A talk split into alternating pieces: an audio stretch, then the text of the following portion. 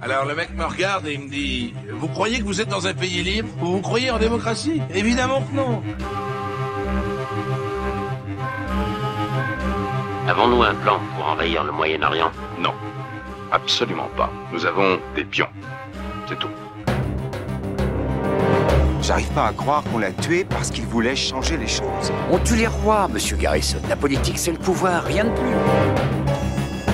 Vous croyez que c'est possible? Citez-moi une décision que Lang a prise en deux ans comme Premier ministre, qui n'a pas été dans l'intérêt des États-Unis. Ce complot a été organisé au nom de l'intérêt supérieur de la nation, nation étant bien entendu que la Libye. La NSA a placé sous surveillance tous les portables du monde. L'enjeu n'est pas le terrorisme. L'enjeu, c'est la domination économique et le contrôle social. C'est eux, ils savent déjà tout. Et Essayez de me dire qui sont eux. eux. C'est eux. Avec un planning approprié, nous pourrons réduire la population mondiale à 550 millions d'ici à la fin du siècle. Je connais la question. J'ai étudié les chiffres. À nous entendre, on croirait des dieux lisant le livre du jugement dernier. Il faut bien que quelqu'un s'en occupe. Fait et documents, l'émission. Bonjour Xavier. Bonjour Pierre. On se retrouve aujourd'hui pour une nouvelle émission de Faits et Documents sur ERFM à l'occasion de la sortie événement du portrait de, Cyril Hanouna, mais pas que.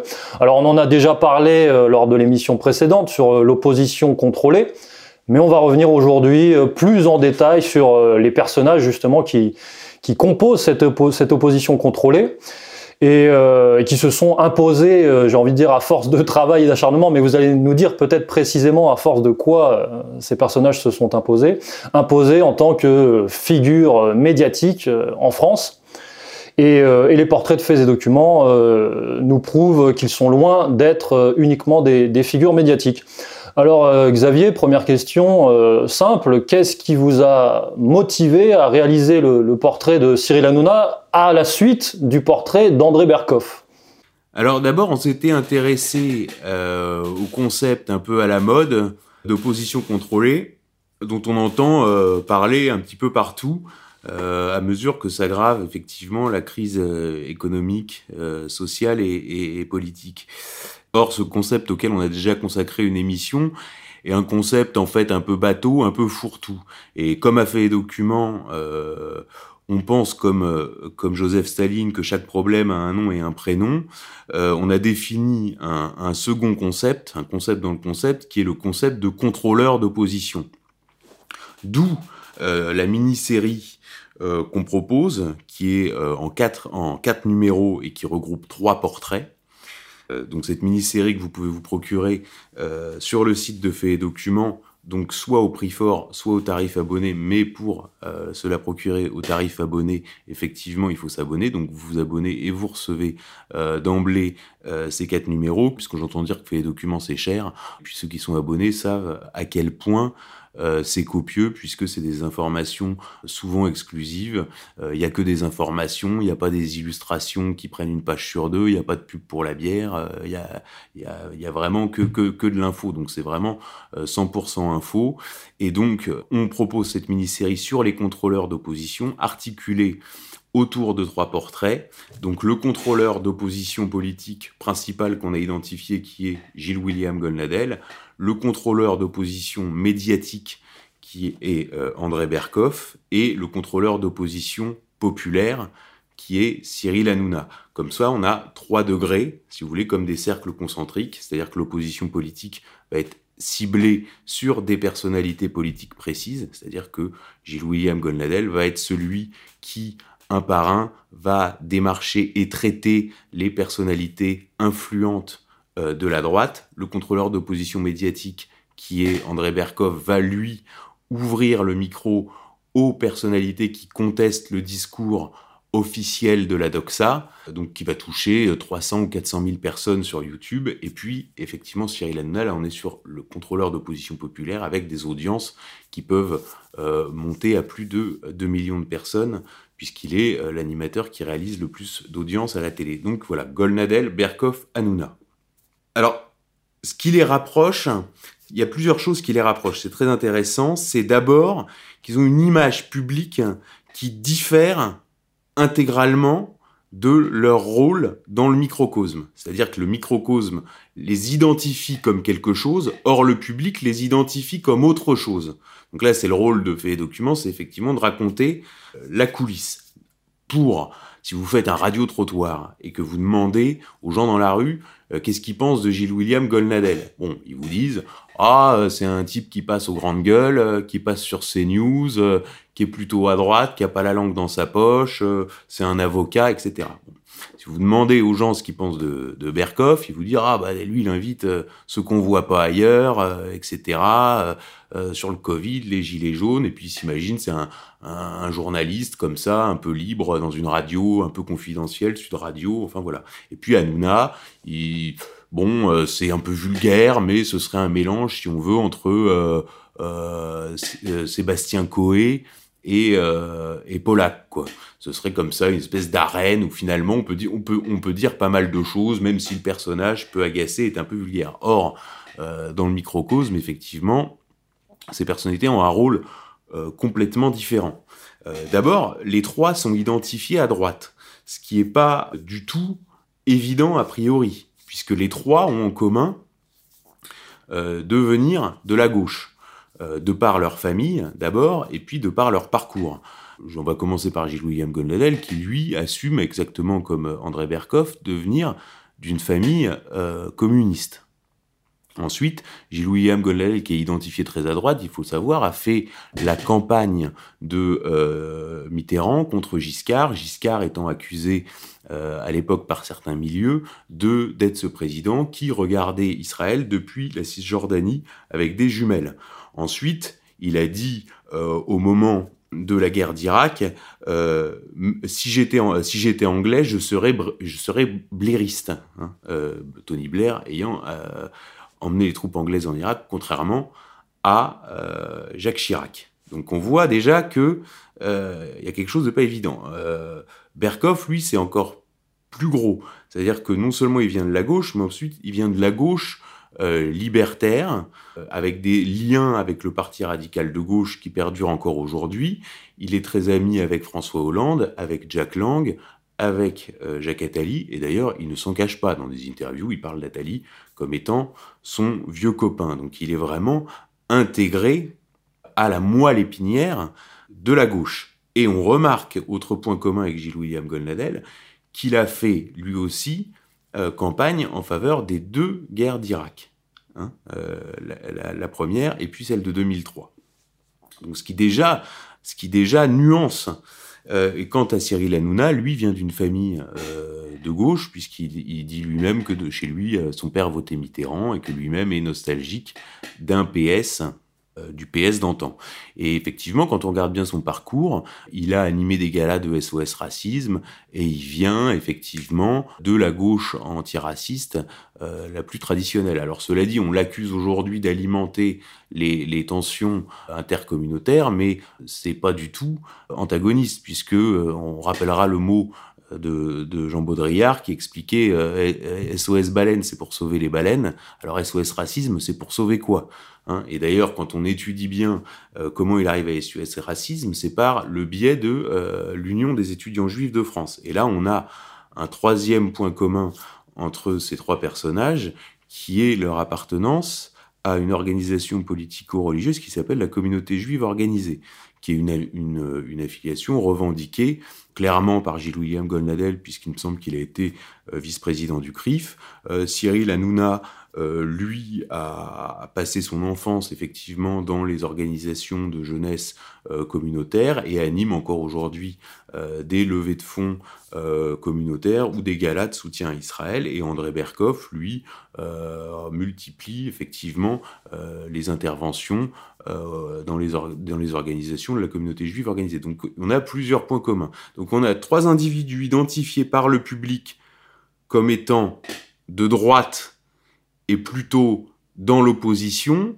Or, on découvre que ce sont en fait des individus qui fondamentalement viennent de la moelle épinière de la gauche et qui sont liés à la communauté juive organisée. Cette articulation-là qu'on va retrouver par exemple dans la déclaration de euh, Raymond Barre sur quand euh, euh, Raymond Barre dénonce le lobby juif le plus lié à la gauche. Voilà. Donc cette différence entre l'image publique et l'image privée déjà permet de voir où est l'opposition et où est le pouvoir. C'est-à-dire que l'opposition, en fait, est à droite et le pouvoir est à gauche. Donc là, c'est intéressant parce que c'est une, idée qui est un peu euh, contre-intuitive. Alors sur cette idée-là, pour euh, poursuivre, je, cite souvent un, échange public qui avait eu lieu entre euh, Jean-Louis Bourlange, qui est député modem, euh, président de la commission des affaires étrangères de l'Assemblée nationale et surtout membre influent de la section française de la commission trilatérale, donc identifié au centre droit, et un type qui s'appelle Lionel Zinsou, qui lui a, a, longtemps été le seul euh, black du club Le Siècle, qui a été un, un conseiller de Fabius, qui a été premier ministre du Bénin et qui appartient à l'écosystème, je dirais, euh, Laurent Fabius, Rothschild, quoi. Et lui, d'ailleurs, euh, Lionel Sansou s'occupe aujourd'hui des, des, restitutions d'œuvres d'art au, au Bénin, euh, sur lesquels, à propos duquel on a parlé dans Fait Documents, puisqu'effectivement, euh, ces œuvres, euh, souvent, ne sont pas restituées, mais sont réinjectées sur le, le, le marché noir de l'art. Hein. Donc en fait, c'est pas fait pour restituer, c'est fait pour acheter, pour vendre, pour acheter, pour vendre. Donc voilà, donc c'est ces deux personnages-là qui sont des personnalités, je dirais, de la caste et euh, du système à haut niveau. Et eux, euh, dans, au cours de leur échange, riaient du fait se gaussait du fait que la droite en France n'avait pas été au pouvoir depuis 1830. Ce qui paraît contre-intuitif. Si vous dites ça à quelqu'un, la droite n'a pas été au pouvoir en France depuis 1830, le type vous rayonnez, il vous dit euh, euh, après tout, est-ce que Macron serait pas de droite euh, Sarkozy était de droite, Chirac était de droite, Giscard, De Gaulle, enfin il peut Napoléon, etc. Enfin bon, Napoléon III, etc. Bon, donc en fait, qu'est-ce qu'il y a dans cette dans cette dans, ce, dans cette plaisanterie qu'est-ce qui est vrai dans cette plaisanterie Donc là, il faut se reporter aux classifications des droites hein, qui fait autorité en France, qui est celle de René Raymond. René Raymond explique qu'il y a trois droites. Les orléanistes, les bonapartistes et les légitimistes. Il explique que euh, les bonapartistes, ce serait grosso modo De Gaulle et Bonaparte. Les orléanistes, ce serait donc les Orléans, donc droite libérale, Giscard ou encore euh, Macron, et les légitimistes étant la Restauration, si on veut, et euh, le régime de Vichy, euh, la Révolution nationale. Bon, dans cette classification, on voit plusieurs choses. On voit déjà que les bonapartistes sont en fait issus de la Révolution française. Donc la Révolution française n'est pas, est pas de droite. Donc en fait, ils sont le résultat, le fruit de la Révolution française. Donc en fait, le bonapartisme est de gauche. Ensuite, les, orléanistes, ça vient des Orléans. Les Orléans qui sont régicides et qui sont libéraux. Donc en fait, qui sont de gauche. Donc en fait, qui restent dans cette classification-là, il reste les légitimistes. Donc, qui seraient donc de droite. Et euh, effectivement, les légitimistes vont prendre le pouvoir après la Restauration et au moment de la Révolution nationale. Donc ce qui pose déjà un problème sur la droite, c'est que la droite française est identifiée à la défaite, c'est-à-dire la défaite, la fin de l'Empire français, et puis juin 40. Donc déjà, c'est un énorme problème. Ensuite, quand on creuse sur la Révolution nationale, on se rend compte qu'à Vichy étaient là, en vérité, euh, tous les rats de soc de la Troisième République qui cherchaient à, qui complotaient, je dirais, dans les hôtels d'une station thermale. Quant à la collaboration à Paris, euh, elle était euh, également, elle venait de la gauche, c'est Doriot, c'est DA, etc. Enfin, tout ça a été raconté plein de fois. Donc en fait, déjà, sur, on peut même évacuer Vichy. D'où cette analyse qui dit que la droite n'a pas été au pouvoir en France depuis 1830, c'est-à-dire depuis la Révolution de, de, juillet et l'arrivée euh, sur le trône de Louis-Philippe. Donc la droite en France, et c'est là son plus grand secret, c'est qu'en fait elle n'existe pas. Et si on va même au bout de la réflexion, Louis XVI était un, un roi de gauche. Louis XVI, euh, c'est la France euh, monde de, de, de boucherons. C'est-à-dire que Louis XVI, si on regarde le film euh, ridicule de Patrice Lecomte qui était pas mal, c'est-à-dire que c'est celui qui, effectivement, dans l'idéologie des Lumières, préfère décorer un Indien d'Amérique plutôt que de s'occuper de la petite noblesse creusoise. Voilà, donc Louis XVI était un roi de gauche, un roi progressiste, qui quelque part a vendu la corde avec laquelle il a été pendu, et Louis XV, c'est le roi des Lumières, donc finalement, la droite en France, c'est la fin du règne de Louis XIV avec Madame de Maintenon, et puis euh, effectivement la Restauration 1815-1830. Donc voilà, c'est pour ça que je dis que le principal secret de la droite française, c'est qu'elle n'existe pas, et qu'elle n'est qu'une opposition d'individus qui se caractérisent tous par le fait qu'ils refusent d'être de gauche. Et d'ailleurs, ou que la gauche les refuse en son sein. Donc là, il faut maintenant définir qu'est-ce que la gauche, c'est-à-dire définir qu'est-ce qu'est le pouvoir, puisque ça c'est quelque chose de, fondamental, c'est que souvent les individus de gauche vont euh, s'imaginer en opposant. Or, en vérité, sans même se rendre compte que euh, tout ce qu'ils font, ils le font euh, du point de vue du pouvoir. Je vais donner un exemple tout simple. Si vous êtes en salle des profs, bah, vous, si vous êtes de gauche, vous mettez un, macaron Europe Écologie Les Verts, NPA ou n'importe quoi sur votre casier, vous n'avez pas de problème. Si vous commencez à mettre un autocollant, ne serait-ce que les Républicains, euh, vous n'êtes pas sûr d'avoir un bon emploi du temps l'année suivante. Si vous mettez un autocollant les gars de la marine, tous vos collègues vont vous scruter et au moindre euh, petit mot qui pourrait être analysé comme un dérapage, euh, vous serez signalé au rectorat, etc., etc. Donc c'est un système intégré la gauche qui intègre effectivement l'université, l'édition, l'éducation nationale et l'appareil médiatique toute la France est de gauche. La gauche est le pouvoir puisqu'elle tient et l'idéologie et la rue. Puisque la gauche est, euh, selon cette définition de Jean-Claude Michéa que je reprends à mon compte, la jonction entre les Dreyfusards et le monde ouvrier euh, à l'origine. Parce ce qui surdétermine la gauche telle qu'elle va être au cours du XXe siècle et qu'elle est encore aujourd'hui, c'est l'affaire Dreyfus. C'est-à-dire que la gauche, ce sont les Dreyfusards, la droite, ce sont les anti-Dreyfusards.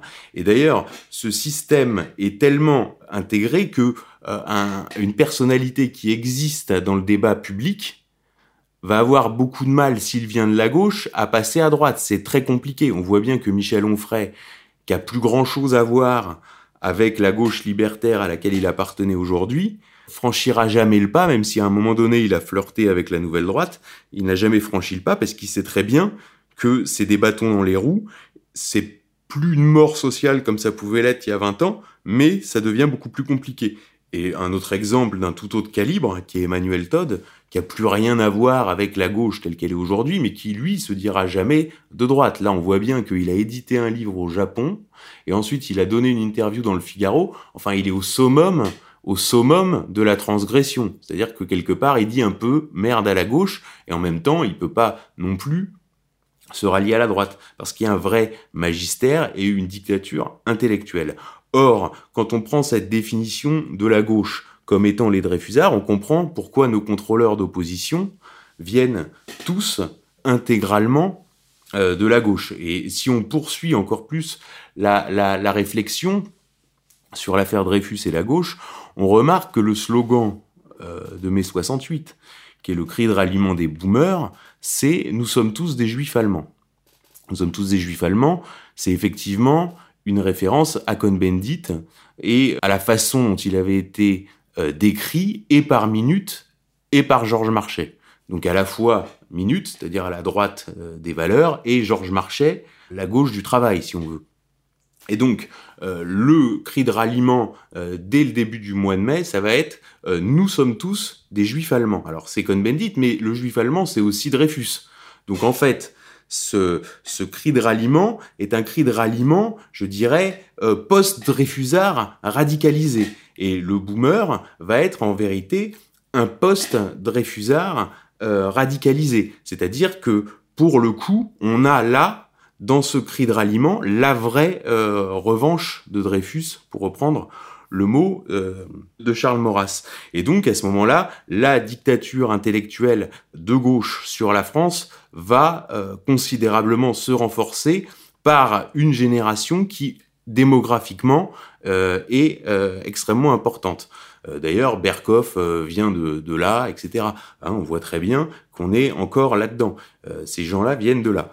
Et euh, donc ce Nous sommes tous des juifs allemands, c'est aussi un, cri de destruction de la France, c'est-à-dire qu'il faut venger, il faut venger euh, Dreyfus et il faut euh, détruire la France. Et c'est d'ailleurs euh, aujourd'hui on voit très bien que la France est en, voie euh, d'effondrement, hein, c'est-à-dire quand ces gens-là sont nés, la, la, France était un empire sur lequel le soleil ne se couchait jamais. Aujourd'hui la France est même pas un pays on passe de rejoindre le tiers-monde, puisque pendant ce temps, le tiers-monde a, continué à avancer. Alors, il y a le tiers-monde qui n'a pas vraiment avancé, mais il y a une certaine douceur de vivre. Et puis, il y a le tiers-monde qui s'est quand même développé euh, quand on voit les, chiffres de l'Inde, de la Chine, euh, etc., même des pays du Golfe, etc. Donc, en fait, la France, c'est même pas le tiers-monde, c'est complètement autre chose. Et pour euh, poursuivre sur cette réflexion, on voit très bien que la dictature intellectuelle gauchiste boomer se poursuit aujourd'hui à travers Macron, puisque Macron, si on veut reprendre la métaphore de Laurent Binet, le cerveau, le cerveau de Macron s'appelle Brigitte. Hein, et Brigitte, c'est euh, par définition euh, le boomer. Et, si on va encore plus loin, le, macronisme, qu'est-ce que c'est? C'est les, les Rothschild qui ont filé les clés du camion au, lobby LGBT. Hein, il suffit de voir la composition des cabinets, la composition du gouvernement, etc. Euh, et, quand on file les camions, les clés du camion au LGBT, bah à la fin on se retrouve avec la voiture de Pierre Palmade, c'est-à-dire un homosexuel euh, drogué à l'avant, un immigré euh, maghrébin, un immigré noir à l'arrière, et la voiture est complètement pliée. Et la France ressemble à ça aujourd'hui. D'ailleurs, dans l'affaire Palmade, ce qui est intéressant, c'est qu'on voit que le seul Français dans l'affaire Palmade, puisque les, les victimes sont des Kurdes, le seul Français, c'est euh, Pierre Palmade. Et, l'image de la France à l'international aujourd'hui, c'est euh, Pierre Palmade. Et donc dans ce contexte, dans ce contexte que tout le monde voit, il faut absolument qu'il y ait une sorte de libération de la parole et qu'elle soit contrôlée, et qu'elle soit donc contrôlée par des contrôleurs d'opposition qui ont euh, effectivement des parcours extrêmement différents de leur image publique. Alors, euh, vous venez de citer euh, notre cher président Emmanuel Macron. Euh, justement, est-ce qu'on pourrait dire un mot des, liens de nos trois contrôleurs d'opposition avec le pouvoir macronien? Alors sur les trois personnalités, c'est assez différent. C'est-à-dire que d'abord, Gilles William Golnadel, lui, son rôle, c'est de traiter effectivement euh, l'opposition de droite. Et effectivement, euh, lui est une personnalité qui a eu des, des, responsabilités au CRIF et qui n'incarne pas la tendance, je dirais, qui est actuellement au pouvoir au CRIF, mais qui est effectivement la tendance la plus macronienne. Mais bon, Gilles William Golnadel n'est pas lié directement à l'écosystème macroniste, à, l'exception près qu'effectivement c'est un cadre éminent du CRIF, dont le patron officieux est euh, David de Rothschild, qui lui-même est le même patron que Macron. Donc en vérité, il a le même patron que qu'Emmanuel Macron. Et d'autre part, lui, son rôle, ça a été complètement d'anesthésier le Front National, puisque son rôle, ça a été d'aller voir Marine Le Pen et de lui dire, écoute, on te soutiendra, qui est on, si tu fais ton aggiornamento sur Israël et sur la Shoah, et si tu tues le père. Voilà, c'était ça. Donc, si tu veux, il, permet effectivement à Macron d'avoir une opposition euh, relativement anesthésiée. Ensuite, Berkoff, lui, c'est beaucoup plus gros. C'est-à-dire qu'il est, euh, de tout son parcours, euh, le lit en vérité à ce qu'on pourrait appeler euh, la Macronie profonde, c'est-à-dire effectivement Attali, Jack Lang. Enfin vraiment, il n'y a rien dans son parcours qui en fait un, un, un opposant. C'est très très sidérant. D'ailleurs, j'ai fait un petit portrait. Euh, notre petit portrait l'a beaucoup agacé. Alors que bon, c'est un petit portrait en, en, en, source ouverte où on raconte effectivement euh, le vrai euh, Berkoff. Il vient en plus de la vraiment la gauche libertaire. Hein. Il vient vraiment de la gauche libertaire. Il y a une dimension libertaire chez Macron, en tout cas sur le plan des mœurs, qui est très prononcée, même si après, euh, au niveau de la, des, répressions policières, on est euh, complètement sur un autre registre. Et puis Hanouna, lui, est officiellement intégré à la communication gouvernementale.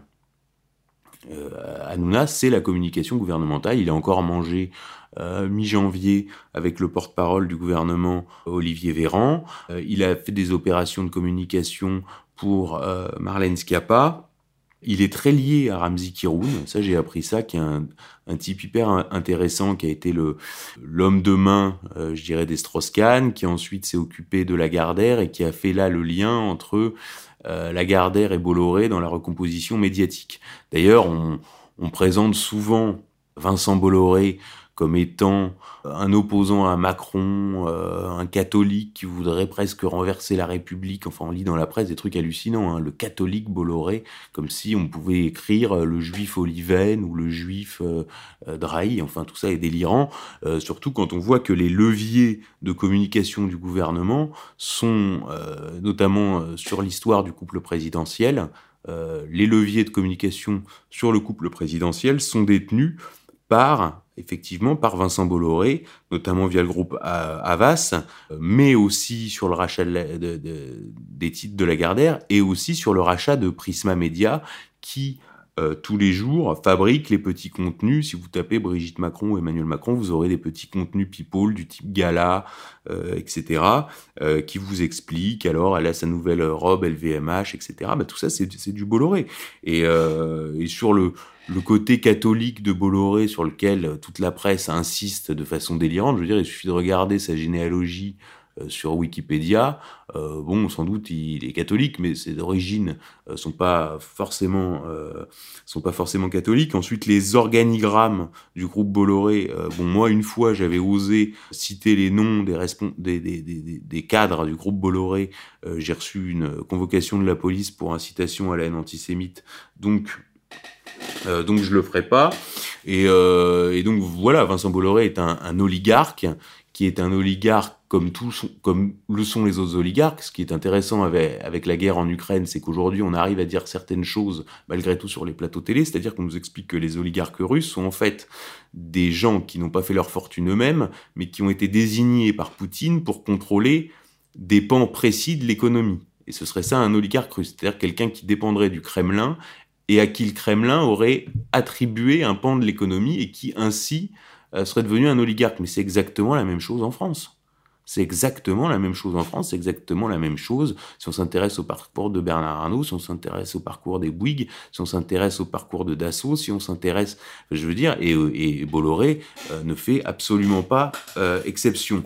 Ensuite, sur les liens avec Bolloré, ce qu'on peut quand même dire, c'est qu'en fait, il est surtout proche euh, du fils Bolloré, Yannick Bolloré, avec qui il joue au paddle, qui est un espèce de sport à la mode, qui est un mélange de squash et de, tennis. Et fils Bolloré, pareil, euh, euh, young leader du Forum économique mondial et Ménorador du Mnébrit, qui sont quand même pas deux associations euh, catholiques traditionnalistes que je sache. Donc, il y a quand même un, un énorme délire autour de cette idée que Hanouna euh, ferait le jeu de, de, de, de l'extrême droite. Enfin, tout ça est délirant. D'ailleurs, sur ces contrôleurs de position, euh, finalement, ils finissent toujours par nous dire quel est leur vrai rôle. Je vais euh, les citer euh, chacun. Donc là, c'est une des propos tenus, non pas par Gilles William Goldnadel, mais par son bras droit à l'association France-Israël, qui s'appelle Michel Darmon. Et bon, c'est la même association, il parle au nom de l'association, donc ça pourrait être tenu, des propos tenus par Gilles William Goldnadel. Euh, et c'est en 2002 dans Témoignages chrétiens, il dit Depuis dix ans, la communauté juive s'est trompée de combat, ce n'est pas Le Pen notre ennemi, c'est la politique étrangère de la France. Voilà, donc là, au moins c'est clair. Sur Berkoff, c'est une interview dans Le Monde en 92 où il dit Sur le plateau, mon rôle est d'empêcher toute dérive, car si notre désir est de libérer la parole, il n'est pas d'encourager la parole sauvage et de faire de la démagogie populiste. Bon, c'est très clair. Et là, je vais citer Hanouna. Alors, les propos sont réécrits par euh, Christophe Barbier. Encore une fois, euh, euh, présenter Hanouna euh, comme, comme quelqu'un qui laisserait la parole en opposition, à ce moment-là, ce serait pas Christophe Barbier qui réécrirait ses propos. Mais bon, je le cite. Alors, je cite ce passage souvent parce qu'on entend aussi dans certains milieux d'une certaine droite, notamment chez les identitaires, certains expliquer que Cyril Hanouna ferait avancer nos idées. Bon, euh, si euh, Cyril Hanouna fait, avancer vos idées, c'est qu'on n'a pas les mêmes idées, parce que c'est quand même, euh, je veux dire, un tombereau de, vulgarité insupportable, quoi. Enfin, je veux dire, je vois pas quelles idées. Déjà, Cyril Hanouna, idée, avancer, chercher l'intrus, quoi. Je veux dire, c'est pas possible. Donc là, je vais quand même citer Cyril Hanouna. Souvent, nous allons au bout de notre intention parce qu'il ne sert à rien d'interdire la télévision à des émetteurs d'opinion qui ont déjà leur public sur les réseaux sociaux. Les museler, c'est les renforcer. Les accueillir, les écouter puis les contredire, c'est les affaiblir. C'est ainsi que mes émissions ont dégonflé ou ridiculisé nombre de complotistes. C'est ainsi que Thaïs Descuffon, la porte-parole de Génération Identitaire, s'est délitée en direct. Dans la foulée de l'émission, Gérald Darmanin demande au ministère de l'Intérieur d'engager une procédure de dissolution. Le Conseil des ministres la prononce le 3 mars. Elle est confirmée par le Conseil d'État le 3 mai. Si les migrants ne sont plus traqués par cette pseudo-milice dans les montagnes, c'est grâce à TPMP. Et Marlène Schiappa euh, confirmera dans le monde la dissolution de Génération Identitaire, c'est grâce à lui. Voilà. Donc euh, on est typiquement sur un, processus de contrôle de l'opposition avec effectivement aussi des, processus de pourrissement des sujets, parce qu'il est, évident que si vous faites traiter un sujet par euh, un type comme Gérard Fauré, dont tout le monde sait très bien que euh, euh, il y a 40% de vrai et 60% de bidon, euh, qui accuse tout le monde de pédophilie ou de machin, et qui peut continuer à le faire, etc., bah, ça pourrit effectivement un sujet. C'est-à-dire, est-ce qu'il y a un sujet sur l'adrénochrome? Est-ce qu'il y a un sujet sur la pédocriminalité Peut-être? Bah, traité de cette façon-là, c'est évident qu'il n'y a plus de sujet. Donc, voilà leur rôle. Hanouna est intégré dans la communication gouvernementale. Euh, André Berkoff est le meilleur ami du type qui se vante d'avoir fabriqué Macron. Et euh, Golnadel est euh, vice-président d'une association dont le patron est le patron de Macron. Donc voilà, c'est très très clair. Et tous, et tous viennent de la gauche et de la communauté juive organisée, et les trois sont identifiés à droite. D'ailleurs, c'est très revendiqué par André Berkoff c'est-à-dire cette idée du masque. Il dit, moi j'ai des masques, et, euh, et, lui revendique justement ce côté euh, polymorphe. C'est-à-dire ce côté, euh, bah, un jour je suis ça, le lendemain je suis ça, et je peux tout être, je suis un, caméléon. Et ça c'est très intéressant, et le public... Alors le public est, peut être effectivement peut être effectivement bluffé. Moi j'ai plein de gens qui m'ont dit mais tiens je suis sidéré du truc de de Berkoff, etc. On le voyait pas du tout comme ça, euh, etc. Et euh, vraiment, c'est bah, c'est tout notre rôle aussi, c'est de euh, d'aller d'aller voir comment c'est en coulisses et d'aller au-delà de l'image publique et même au-delà parfois des critiques qui sont adressées par la presse de gauche. Vous voyez, par exemple, sur Hanouna, la presse de gauche en fait le fourrier de l'extrême droite. Bon, c'est pas du tout évident.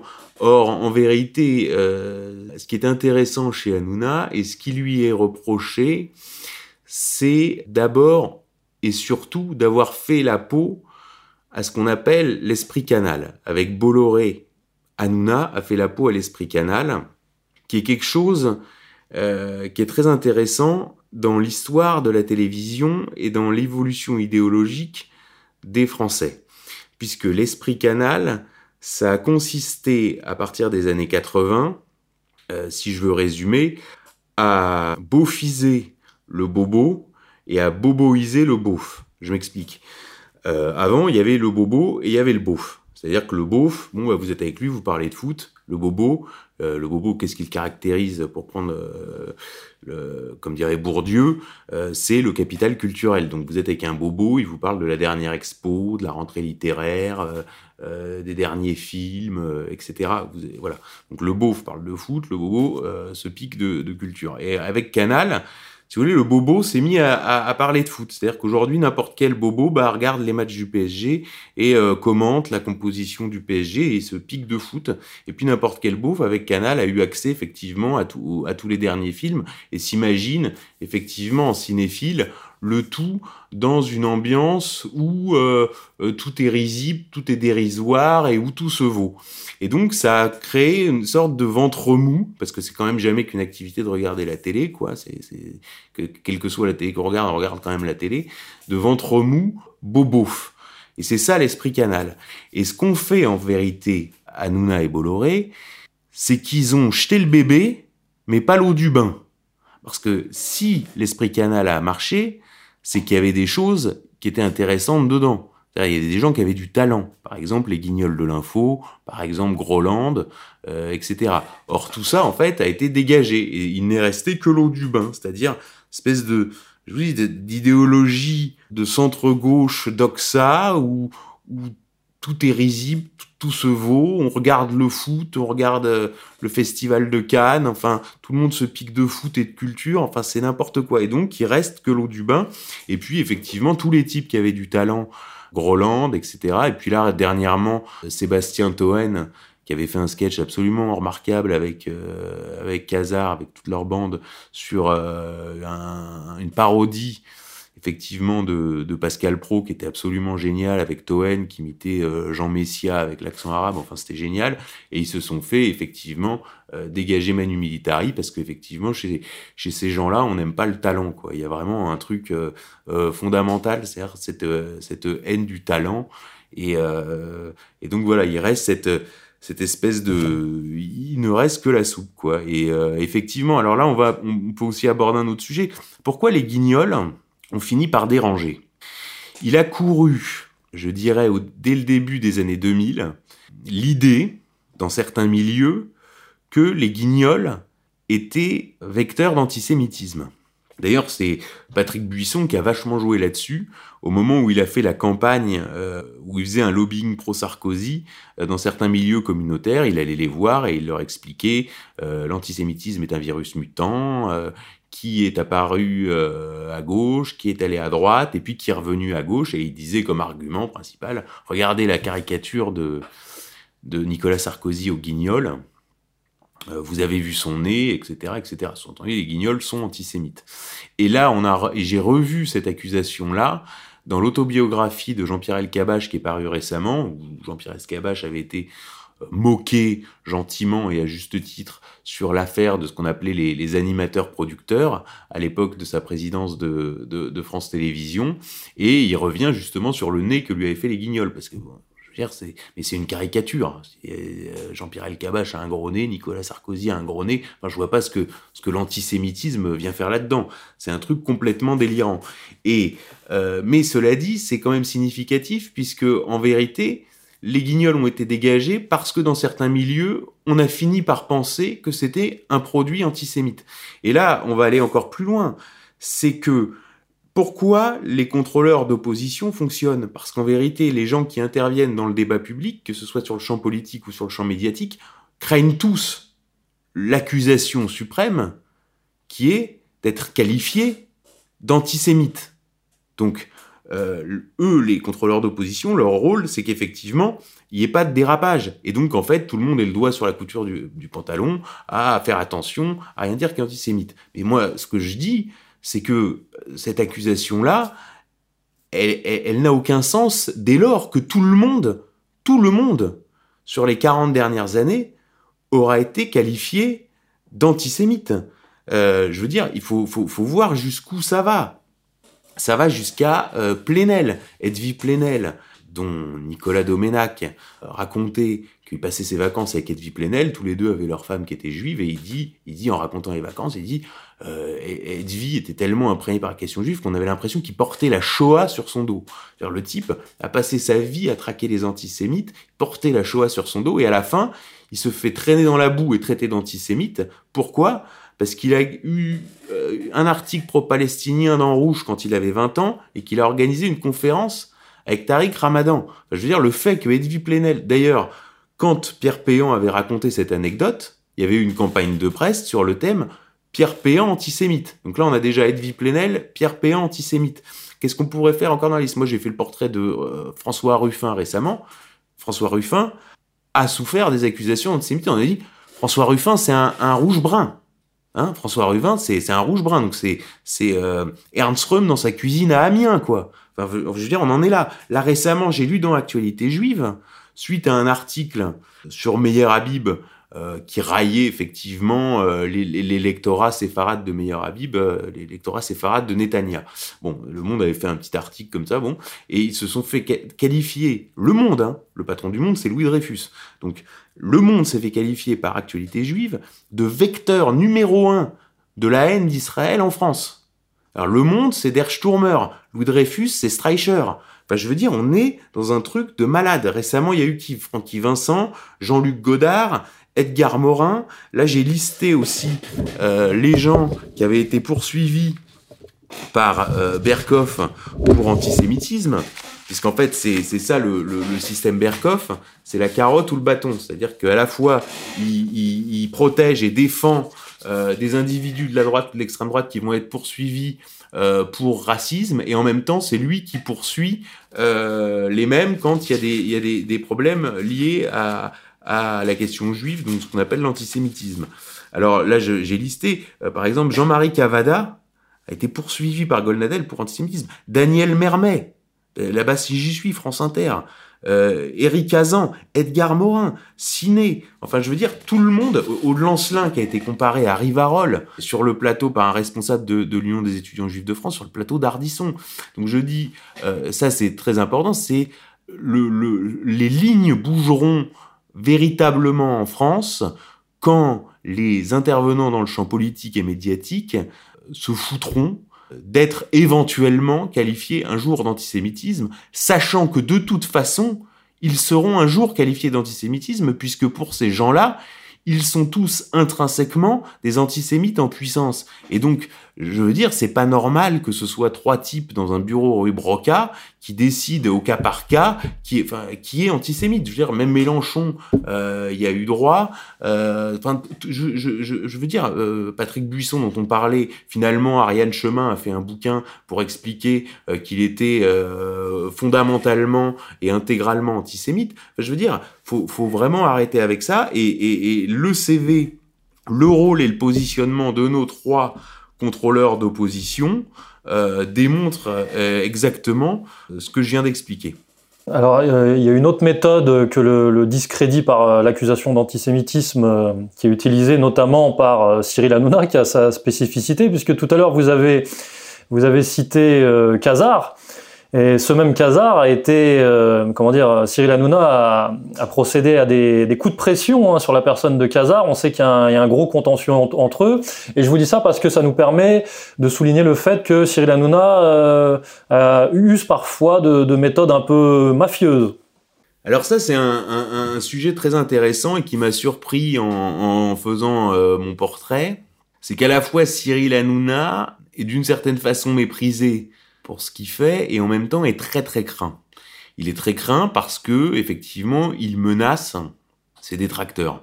De façon, euh, la vérité si je mens, quoi. Je vais te cramer les couilles, euh, ta tête on va l'arracher, on va en faire de la bouffe pour les poissons, quoi. C'est vraiment, de toute façon, euh, Cyril Hanouna, c'est c'est le thune.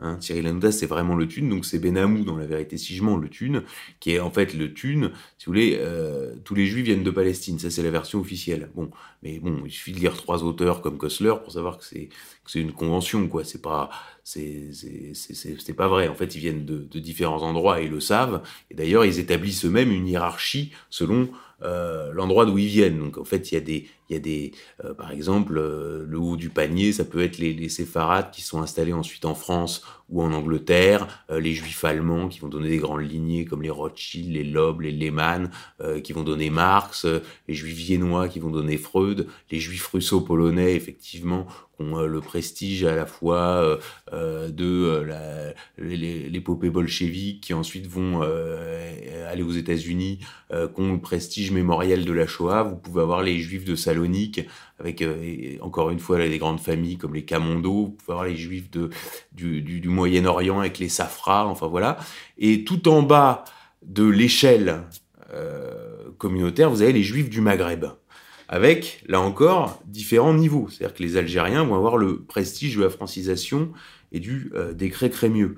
Donc ça va donner Attali ou Pierre Bénichou, ou même le beau-frère de, de, François Mitterrand, Roger Hanin, enfin ce genre de choses. Bon, les, Marocains ont le prestige d'être des juifs de cour. Ça va donner les, Azoulay, avec Audrey Azoulay aujourd'hui qui est présidente de l'UNESCO, etc., les Aouis, etc. Et puis tout en bas, tout en bas, tout en bas, vous avez le Thune. Le Thune, ce serait un peu le belge du monde juif, quoi, si on veut. C'est-à-dire qu'il y a le lait le miel qui coulent, mais dedans il y a de l'huile d'olive, quoi, si vous voulez. Donc c'est un peu indigeste, quoi. Euh, si vous voulez, le thune, donc ça a été d'abord Michel Boujna, et puis ensuite, euh, au niveau politique, c'est devenu euh, meilleur Habib. C'est meilleur Habib, le thune. C'est-à-dire quand il argumente avec Jean Glavani euh, dans un débat sur Israël, il lui dit euh, Lutèce, Lutèce, ça n'existait même pas que Jérusalem, c'était déjà la capitale d'Israël. Euh, ça veut dire que là, on est dans des trucs de, de supporters de foot, quoi. C'est pendant que, que vos pères étaient à la mine, nos pères euh, niquaient vos mères, quoi. C'est euh, du dé, c'est du, c'est de l'argumentaire de, c'est un derby euh, Lyon-Sainté, quoi. C'est-à-dire que là, on n'est plus du tout dans l'élection, là. On est dans du propos euh, du, du, d'ultra de football. Ça devient vraiment compliqué de, de vendre l'élection. D'ailleurs, heureusement qu'on n'est pas euh, complotiste, parce que si on était complotiste, on penserait que Meir Habib est payé par l'Iran pour faire monter l'antisionisme en France. Je veux dire, c'est juste hallucinant. Donc le thune, c'est euh, Meir Habib, et puis effectivement, bah, c'est Hanouna, quoi. Euh, c'est ça le thune. Donc c'est Benamou dans la vérité si et donc il appelle les gens, il les menace en se en, en sous-entendant qu'il a des relations dans le milieu. Alors ça, c'est ça, la caractéristique, c'est tu sais pas qui on est, tu sais pas avec qui on est, on a des équipes avec nous, on va venir, on va te cramer les couilles, tu sais pas qui on est. Bon. Alors, et, ça marche. Alors moi, au niveau des entourages, ça on le raconte dans Fait Documents, effectivement, il y a des liens avec tout ce que Paris compte de euh, personnages effectivement interlopes. Donc ça, effectivement, ce lien, euh, quelle qu'en soit la profondeur et la réalité, il, existe quand même. Et euh, la vraie question qui se pose sur Hanouna, c'est qu'en fait, Hanouna a gagné énormément d'argent. Euh, en fait, il est même présenté par certains comme le, vrai patron de la télé, ayant eu la tête, effectivement, de Thierry Ardisson, ayant eu la tête de Frédéric Tadei. Il faut savoir que l'émission de Frédéric Tadei a été déprogrammée de France Télévisions à la suite d'un appel de Hanouna, que l'émission de Thierry Ardisson a été, euh, virée du groupe Canal euh, euh, sur demande de Hanouna. Euh, on lui attribue aussi euh, la tête de Denisot, d'Antoine Decaune. Enfin, on le présente vraiment comme un parrain du PAF. Et effectivement, par les montages qu'on détaille dans Fait et Documents, effectivement, il a gagné beaucoup d'argent. Je crois que un site qui s'appelle L'Informé a chiffré sa fortune à 85 millions. Et avec cet argent, on voit effectivement des investissements avec des personnages, je dirais, pour le moins louches. Des, personnages qui ont trempé, par exemple, dans des affaires de blanchiment d'argent. Euh, on voit beaucoup de sociétés qui sont en sommeil. On voit beaucoup de sociétés qui ont été radiées. Euh, Il y a ces liens, effectivement, avec Magali Berda qui ont été exposés euh, par Bouba. Euh, et en fait, il était actionnaire des sociétés de Magali Berda et dans plusieurs sociétés. Il a investi dans le foot avec des personnes extrêmement louches. Euh, donc tous ces investissements-là et tout cet entourage font penser, enfin interrogent, et euh, la question qui se pose, c'est euh, à quel moment euh, tout ça va lui péter à la gueule, parce que c'est pas nouveau euh, que des personnalités qui deviennent un peu des vedettes comme ça se font mettre le grappin dessus par le milieu. Euh, ça a été le cas avec euh, Delombe, c'était même le cas un peu avec, euh, avec, avec Johnny. Et le type finit par s'imaginer comme étant membre de la bande. Alors qu'en fait, bon, quelque part, c'est- c'est- c'est un pigeon. Et ça, ce côté-là, qui permet aujourd'hui à Cyril Hanouna de verrouiller certaines choses et de limiter les critiques à son encontre, peut demain euh, devenir une bombe qui peut lui péter dans la gueule. En gros, euh, il est assis sur un, sur un volcan, comme on dit. Et ça, c'est une partie qu'on explore vraiment euh, dans notre portrait, qui est un des grands non-dits de ce qui est dit sur Hanouna, puisque dans la presse de gauche, on lui reproche, grosso modo, de faire le lit de l'extrême droite. Enfin, ce que je dirais absurde. Alors que quand vous parlez aux gens en privé du microcosme, ils vous racontent une toute autre histoire. Ils vous racontent une toute autre histoire. Et nous, c'est cette histoire-là qu'on a racontée dans notre portrait. Et là, on voit aussi ce côté interlope qu'on retrouve déjà au sein de la Macronie. C'est-à-dire que, bah, euh, vous voyez, il y a un individu comme Ramzi Kiroun qu'on retrouve associé dans des sociétés avec Cyril Hanouna, qui fait le lien entre Lagardère, Bolloré, qui lui-même a été là dans l'opération Macron euh, via Havas en deuxième rideau. Enfin, on retrouve tout cet univers interlope qui est la France d'aujourd'hui, si on veut. Euh, c'est euh, le chaînon manquant entre euh, Marco Mouli et Alain Minck. Voilà, c'est ça, euh, c'est ça Hanouna. Euh, c'est le chaînon manquant entre Marco Mouli et Alain Minck. C'est l'homme d'un système. Et effectivement, il est inséparable de la Macronie en vérité. Et tout, toute cette, cette, cette espèce de, de soupe qui vous est vendue sur le thème Zemmour, Bolloré, le machin, le truc, c'est du flan. Je veux dire, il faut regarder les réseaux, il faut regarder euh, les, les, comment ça fonctionne. Je veux dire, il est très lié à Michel Marchand. Euh, enfin, je veux dire, tout ce, tout ce système, c'est un système imbriqué. C'est un même monde. Voilà. Merci Xavier. Pour terminer l'émission, on va faire un, point sur, euh, sur l'affaire Brigitte parce que je sais que ça vous est énormément demandé. Alors, euh, tout simplement, où en sommes-nous? Ben alors, comme tout est lié, l'affaire Brigitte. Alors, l'affaire Brigitte, oui, je vais intervenir dessus parce que beaucoup de gens me demandent où ça en est. Alors tout simplement, d'abord, bon, moi j'ai pas republié sur l'affaire, c'est-à-dire que j'ai euh, couvert l'affaire, c'est-à-dire la garde à vue de Natacha Ray, j'ai relayé euh, sa thèse sous la forme interrogative. Euh, les questions que j'ai posées ont ensuite été posées sur RTL et sur TF1 à l'intéressé, et ensuite j'ai relayé le débunkage dans avec ses, failles. C'est-à-dire que quand j'ai relayé Natacha Ray, j'ai pas caché de documents qui allaient dans le sens contraire, par contre, quand j'ai relayé le débunkage, j'ai bien dit aussi, bah voilà, il y a des, il y a d'énormes problèmes dans le débunkage, et euh, voilà. Et donc pour l'instant, on, en est à un, stade où la balle était dans le camp des Macron, et ils ont renvoyé la balle et ils ont répondu. Bon, alors pour faire très simple, il y a trois procès qui ont été intentés contre Natacha Ray et sa voyante. Deux procès en diffamation et un procès pour atteinte à la vie privée au droit à l'image. Bon, sur ces trois procès, Natacha Ray n'est jamais attaquée sur le fond du dossier. C'est-à-dire que quand Natacha Ray dit, je cite, Brigitte Macron est un transsexuel pédocriminel, fin de citation, elle n'est pas poursuivie. Quand on regarde les assignations et les procédures, ce n'est que des points de détail, c'est-à-dire la rhinoplastie, effectivement, le lien entre Jean-Louis Osière et euh, le tribunal de Lisieux, puisque, etc. C'est-à-dire qu'en fait, elle est attaquée sur des imprécisions de langage.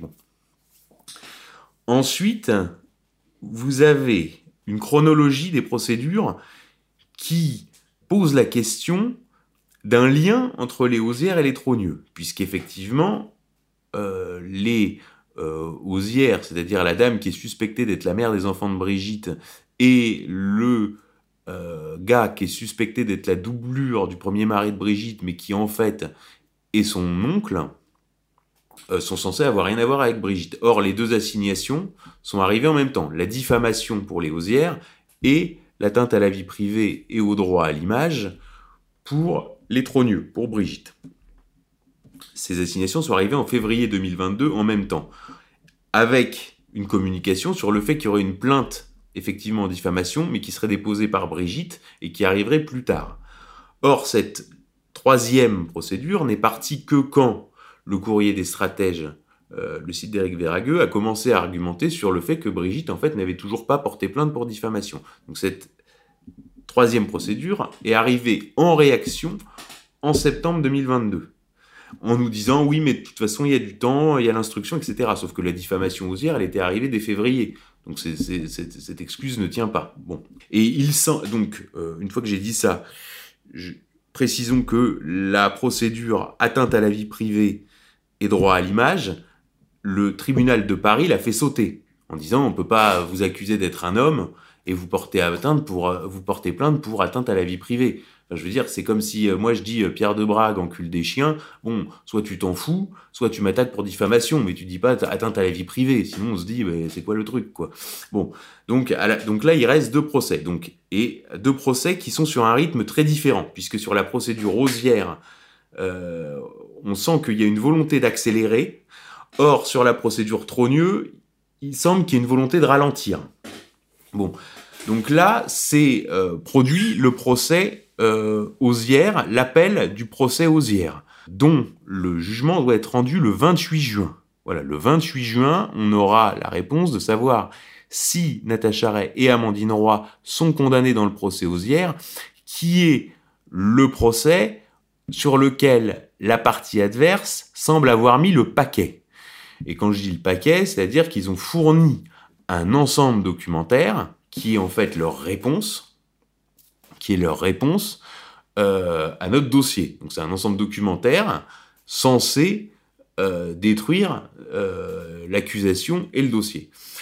Alors ce dossier documentaire, il est très bizarre parce que après tout, il pourrait avoir l'air sérieux, quoique pas définitif, et un peu en surface. Mais après tout, ces gens-là sont accusés de quelque chose, ils n'ont pas non plus à déballer toute leur vie, et ils peuvent fournir des pièces euh, qui ne rentrent pas dans les détails. Donc pour l'essentiel, les pièces sont des courriers d'anciens collègues de Catherine Audois qui expliquent qu'elle n'était pas enceinte lors de son embauche à Japan Airlines en octobre 83, sous-entendu pas enceinte de Tiffen.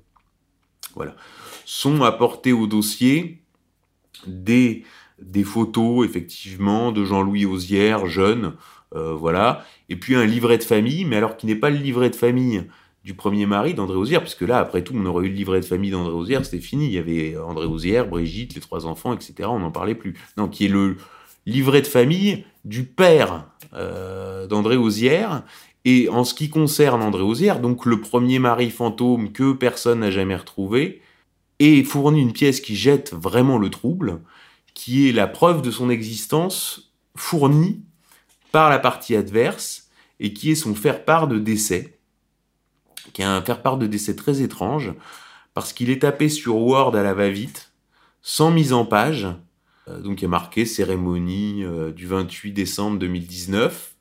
Là, il y a une photo plein pied du premier mari, et en dessous, il y a une petite phrase en une ligne et demie, où il y a deux fautes d'orthographe en une ligne et demie, à notre ami, notre frère, notre père, notre grand-père, enfin peu importe, il manque un tiré entre grand et père, il n'y a pas d'accent sur le A, enfin c'est très bizarre, et surtout, la photo bien plein pied et une photo pas très nette, sur lequel le défunt, euh, puisque c'est son faire-part de décès, le fameux premier mari fantôme de Brigitte qu'on nous montre pour la première fois en disant et ce après un buzz international et trois procès, enfin on montre le premier mari, c'est son faire-part de décès, et sur ce faire-part de décès, il est, c'est une photo de lui plein pied, c'est un chauve genre euh, Jean-Pierre Daroussin, et surtout, sur son faire-part de décès, il est torse nu, en maillot de bain, sur la plage. Enfin, c'est juste hallucinant, quoi.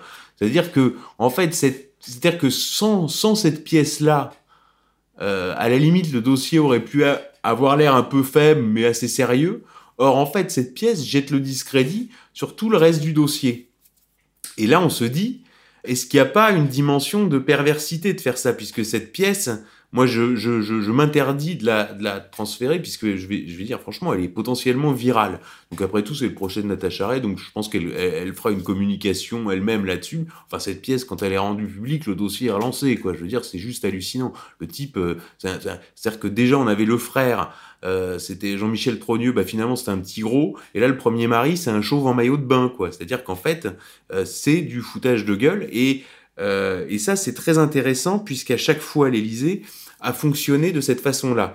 Euh, je vais m'expliquer. Quand a éclaté l'affaire, euh, Jonathan Moadab et Paul-Éric Blanru ont à tout prix cherché à montrer que c'était intégralement bidon. Bon, nous, on avait posé la question, c'était, c'est-à-dire on lançait le sujet. On lance le sujet, on dit, il y a un sujet Brigitte, est-ce que c'est ça? Est-ce qu'il n'y a pas quelque chose derrière? Ça vaut le coup d'enquêter sans prétendre avoir une solution définitive. Sinon, on aurait affirmé, ou sinon, ou même mis du conditionnel. Là, on, forme interrogative. Donc en fait, c'était déjà débile d'essayer de débunker un truc qui avait rien à débunker.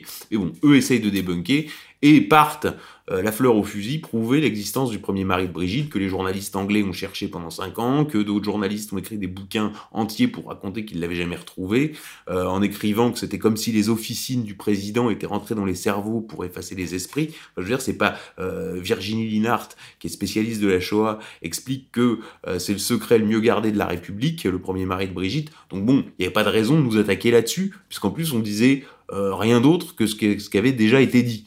Mais bon, ils nous ont attaqué, donc ils partent sur l'acte de décès de, du premier mari, qui en plus est même pas au bon format, mais enfin passons, on a déjà publié tout ça dans Fait Documents, je vous invite à reconsulter le dossier, et ils partent sur l'idée, ah tiens, il y a une adresse de l'endroit où il serait mort, euh, de sa dernière demeure, qui était dans le 95. Bon, après on allait regarder sur le cadastre, en fait l'adresse n'était pas sur le cadastre, enfin tout ça était n'importe quoi, puis finalement Blanc-Rue avait retrouvé la maison, et finalement il y avait aucun problème, il y avait des témoins qui l'avaient vu. Bon, quand l'Élysée a répondu, il y a eu une première communication dans Paris Match en mars 2022, euh, après le dossier. Ils n'ont pas argumenté sur le fait qu'il y avait une adresse dans le 95, etc., et que des gens l'avaient vu. Non, ils ont dit Ah bah non, finalement il a fini sa vie en asile psychiatrique avec sa porte qui était gardée par Ben Allah. vous voyez, déjà, la journaliste de Paris Match qui a, écrit ça, déjà elle a dû halluciner. Bon, elle l'a écrit quand même. Et en plus, le jour même, il y a eu un démenti de Tiffen en disant non, respect à la mémoire de mon père, comment vous pouvez écrire qu'il était en hôpital psychiatrique? Donc ça veut dire qu'en fait, l'Élysée, dans un même coup, fait faire une réponse à nous par match, et en même temps qui contredit la réponse des débunkers, et en plus ils font humilier la journaliste de match par la fille de Brigitte. Donc si on veut, on est quand même dans quelque chose d'extrêmement pervers. Sur la deuxième phase de débunkage qui a été l'officialisation du petit gros. C'est-à-dire une photo avec le petit gros et effectivement la fille de Jean-Michel Trogneux qui s'appelle Valérie Limpens aux obsèques de Gérard Boulogne qui était le beau-frère de Brigitte. Donc cette photo a été publiée dans la version premium du, courrier Picard. Enfin, je ne sais pas qui est abonné à la version premium du courrier Picard. Peu importe, cette photo existe et a été publiée, mais elle n'est pas légendée. C'est toujours ça aussi, euh, cette biographie, c'est-à-dire que jamais ils ne disent, ils laissent dire. C'est-à-dire que si jamais le petit gros, c'est pas Jean-Michel Trogneux, bah, de toute façon, ils l'auront jamais dit. Ils l'auront laissé dire. De toute façon, ils ont toujours laissé dire. Et donc, en fait, quand va y avoir ce, ce décès de Gérard Boulogne, donc non seulement ils vont officialiser sans le dire, effectivement, euh, Jean-Michel Trogneux égale le petit gros, mais en plus, ils vont, dans le faire-part de décès du beau-frère, officialiser le mystère de la nièce morte qui était une nièce qui était censée être décédée selon Brigitte en 61 ou en 62, et dont, en révélant l'identité de cette nièce morte, ils vont révéler qu'en fait, elle était morte en 66.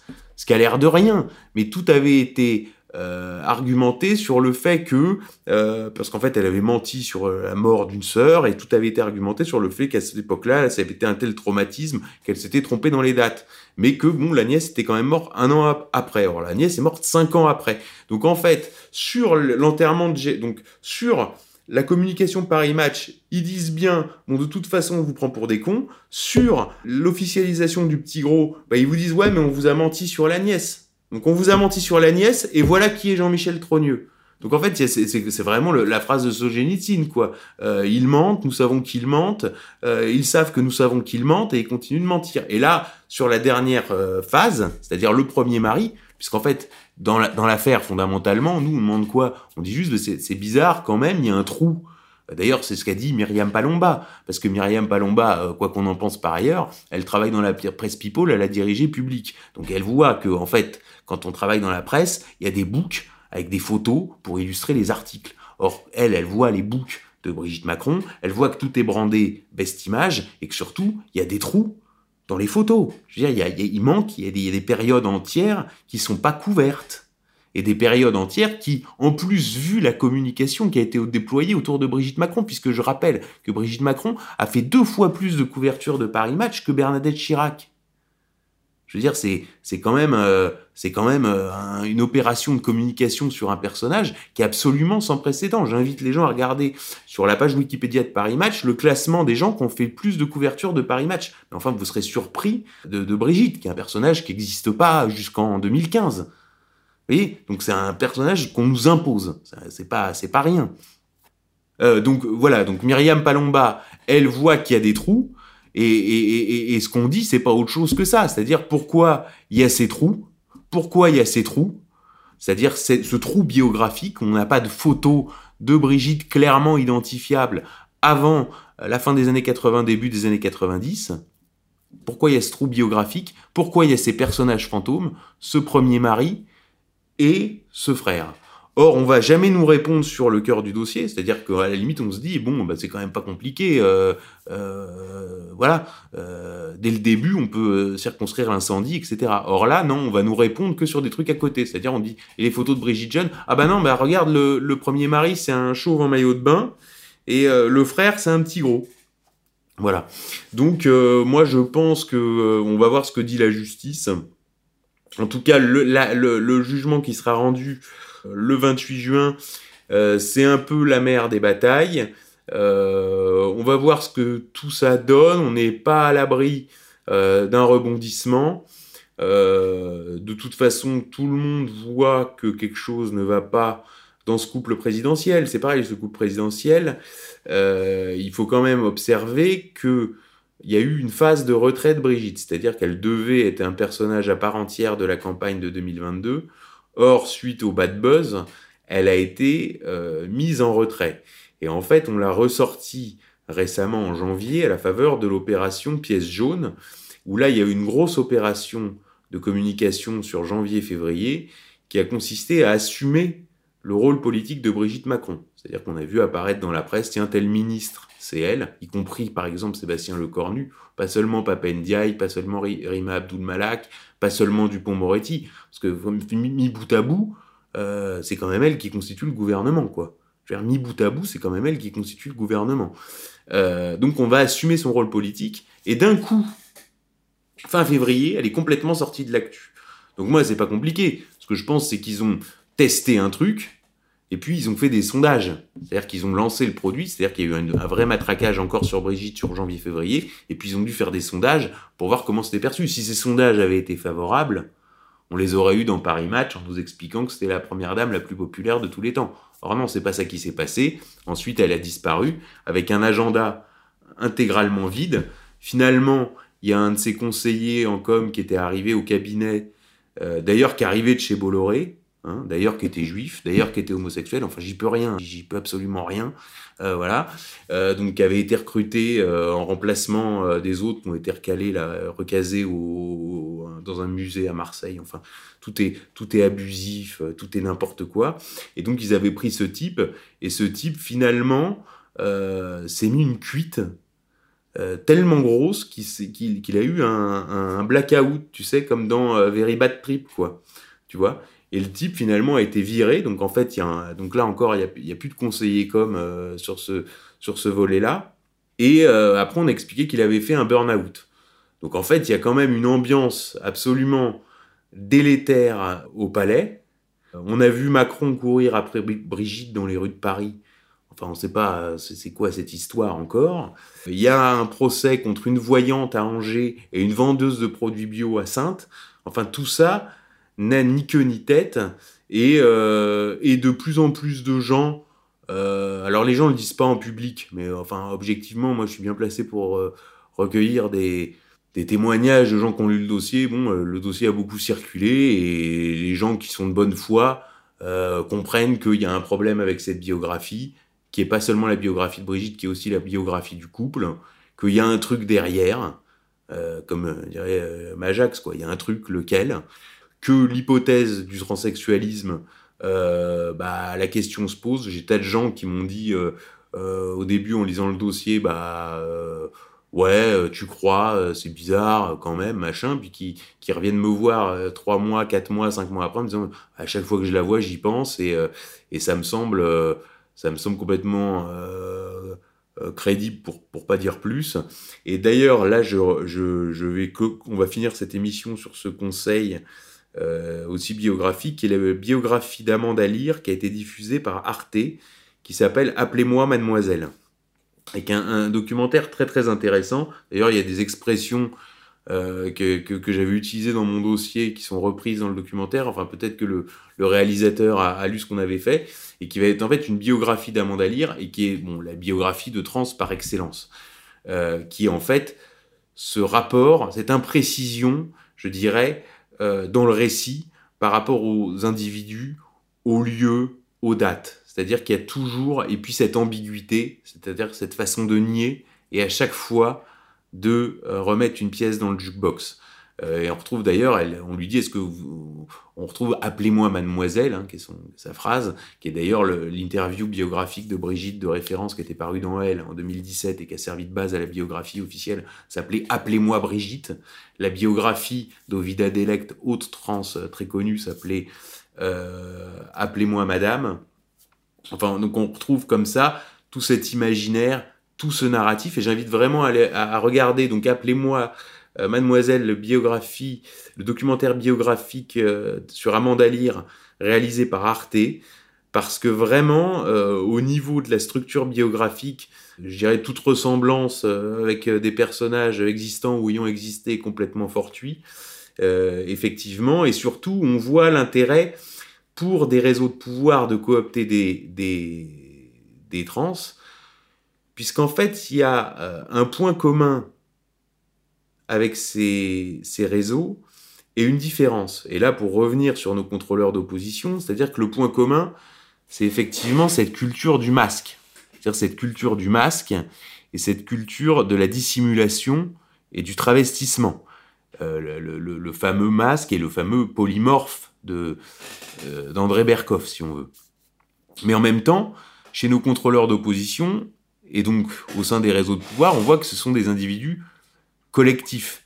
C'est-à-dire que c'est des gens qui, euh, qui fonctionnent en, réseau, effectivement. C'est ce qu'on voit, si vous achetez la série, vous verrez ça dans le portrait de Golnadel, vous verrez ça dans le portrait d'Anouna, vous verrez ça dans le portrait de d'André Berkoff. la clé, c'est le réseau. Or, le, le trans a cette différence-là fondamentale, c'est qu'il n'y a pas de réseau trans. Lui est un individu isolé et, euh, et comment dirais-je, prisonnier de son rapport au monde et de, son, de sa propre histoire personnelle telle qu'elle est présentée au monde. D'où ces innombrables réécritures, d'où ces imprécisions, d'où cet entretien de l'ambiguïté, etc. Et moi, la question que je pose, c'est est-ce que le chauve en maillot de bain présenté par l'Élysée euh, ne procède pas effectivement euh, de la même euh, nature que les démentis présentés par Amanda Lear, c'est-à-dire des démentis qui finalement confortent effectivement euh, le soupçon euh, sans arrêt. Donc voilà, on verra nous si on arrive à, à, bricoler quelque chose et à republier sur la question.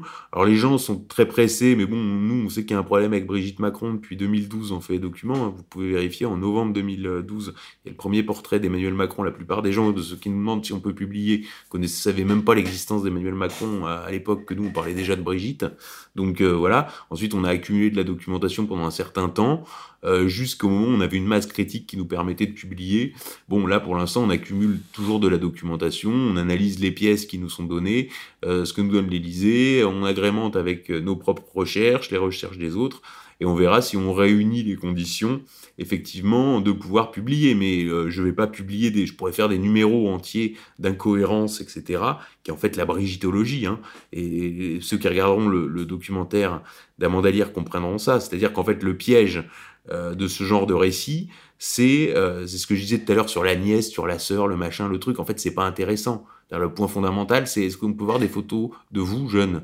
Et ça, c'est ah bah la nièce, le machin, le truc, c'est comme Amanda Lear. Euh, et Amanda Lear, qui êtes-vous? Ah bah je suis, euh, c'est mon père qui était marin anglais. Un coup, un coup il était marin français. Un coup elle est née à Saigon, un coup à Hong Kong, un coup ceci, un coup cela, un coup cela. Et en fait, ça t'embrouille. Et à la fin, tu, tu mais sur la biographie d'Amanda Lear, il y a des types qui se sont cassés les dents euh, pendant des années, quoi. Aujourd'hui, tout est à peu près connu. Euh, Alain Tap, Peki d'Oslo. Enfin, vraiment, j'invite les gens à regarder le, le documentaire et à le mettre en relation avec notre enquête Le mystère Brigitte Macron, parce qu'on retrouve cette même structure biographique.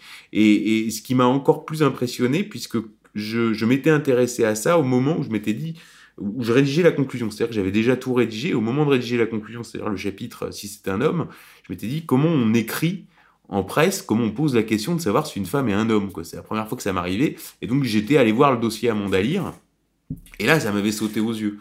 C'est-à-dire que là, ça avait renforcé mon intime conviction je m'étais dit, c'est incroyable, c'est exactement la même structure euh, biographique, cette structure biographique si particulière que j'avais vue chez Brigitte et que j'avais vue nulle part avant. Et ensuite, quand je me suis intéressé à Bambi, à Marie-France, à Coccinelle euh, et, à d'autres biographies, ben vraiment, il y avait toujours cette même, cette même ces réécritures, ces imprécisions dans les, dans les dates, dans les lieux, euh, ce flou quoi, ce, flou entretenu, cette ambiguïté, et c'est et c'est très très très, euh, enfin d'un point de vue biographique effectivement, euh, c'est très très intéressant. Bon alors je peux pas m'empêcher de, de, faire la blague hein, que, que, je retiens depuis tout à l'heure, puisqu'on est dans un esprit euh, anounesque, relativement beauf. Pour cette émission, tu disais il y a un truc derrière, mais il y a un truc derrière et devant, hein, donc ça pourra peut-être être le slogan d'ailleurs de, ce portrait. Mais, tu, verras dans le, truc d'Amanda Lear, euh, il y a une copine à elle, trans, qui est interrogée, et qui dit Amanda, elle, est cette personnalité qui a quelque chose en plus. Tu vois, t'es vraiment, es vraiment là-dedans, quoi. Ouais, t'as as quoi en plus? Bon, voilà. Et, euh, et euh, vraiment, je, je donc ça c'est bien comprendre tous les enjeux, c'est-à-dire pourquoi, voilà, ça c'est vraiment les enjeux, c'est-à-dire le contrôle de l'opposition, pourquoi, pourquoi des personnalités ont une image publique et puis en privé euh, sont complètement autre chose, etc., etc. Et pourquoi il y a besoin à ce point-là d'un contrôle de l'opposition? C'est-à-dire contrôler l'opposition, ça veut dire ouvrir les vannes sur ce qu'on peut dire, mais pas jusqu'au bout.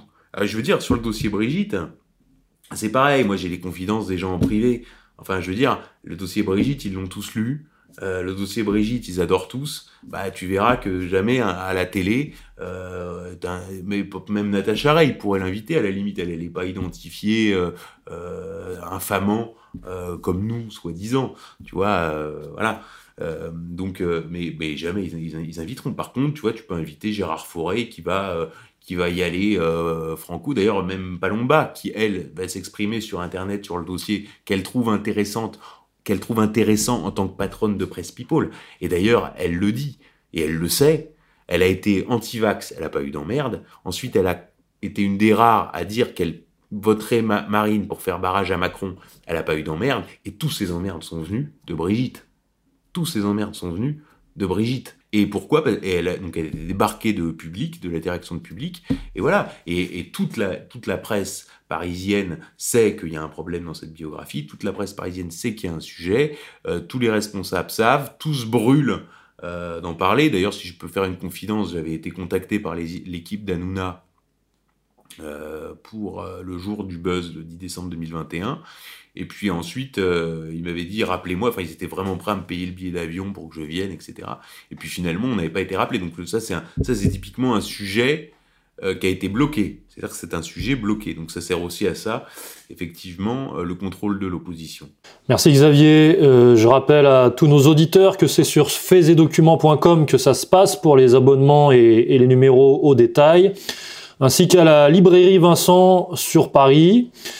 Donc le numéro euh, 517 euh, vient de sortir hein, sur Cyril Hanouna, première partie. Le numéro 518 arrive, hein, Cyril Hanouna, deuxième partie. Et puis, euh, puis voilà, on se dit euh, à la prochaine fois, à la prochaine émission, Xavier. Voilà, donc la, série Contrôleur d'opposition, quatre numéros, trois portraits. Golnadel, Hanouna, Berkoff, hein, les, vraiment les coulisses du pouvoir sur un, sur un sujet vraiment précis. Donc vous recevez vos quatre numéros si vous euh, vous abonnez, vous les avez au tarif abonné, c'est rien du tout. Et ensuite, euh, vous êtes abonné pour 18 euh, numéros, donc il nous laisse 14 numéros à livrer. Et euh, voilà, donc ceux qui veulent découvrir fait documents, je pense que c'est l'occasion. Et de, de honnêtement, c'est euh, de bon niveau ce qu'on fait, voire de très bon niveau, et euh, on, bosse même beaucoup plus que. C'est pas, c'est pas qu'on est des génies, mais c'est qu'on bosse, quoi. En général, euh, quand on bosse, on a quand même des résultats. Et donc, euh, je pense que nos portraits sont quand même pas mal, avec beaucoup d'exclusivité dedans, et puis des choses qui sont euh, effectivement incontestables et inattaquables, et factuelles. Voilà. Merci, merci à tous, merci à la technique, merci à ERFM, et à très vite. Alors le mec me regarde et il me dit Vous croyez que vous êtes dans un pays libre? Ou vous croyez en démocratie? Évidemment que non Avons-nous un plan pour envahir le Moyen-Orient? Non, absolument pas. Nous avons des pions. C'est tout. J'arrive pas à croire qu'on l'a tué parce qu'il voulait changer les choses. On tue les rois, monsieur Garrison. La politique, c'est le pouvoir, rien de plus. Vous croyez que c'est possible? Citez-moi une décision que Lang a prise en deux ans comme Premier ministre, qui n'a pas été dans l'intérêt des États-Unis. Ce complot a été organisé au nom de l'intérêt supérieur de la nation, nation étant bien entendu qu'un alibi. La NSA a placé sous surveillance tous les portables du monde. L'enjeu n'est pas le terrorisme. L'enjeu, c'est la domination économique et le contrôle social. C'est eux, ils savent déjà tout. Et Essayez de me dire qui sont eux. eux. C'est eux. Avec un planning approprié, nous pourrons réduire la population mondiale à 550 millions d'ici à la fin du siècle. Je connais la question. J'ai étudié les chiffres. À nous entendre, on croirait des dieux lisant le livre du jugement dernier. Il faut bien que quelqu'un s'en occupe. Fait et document, l'émission.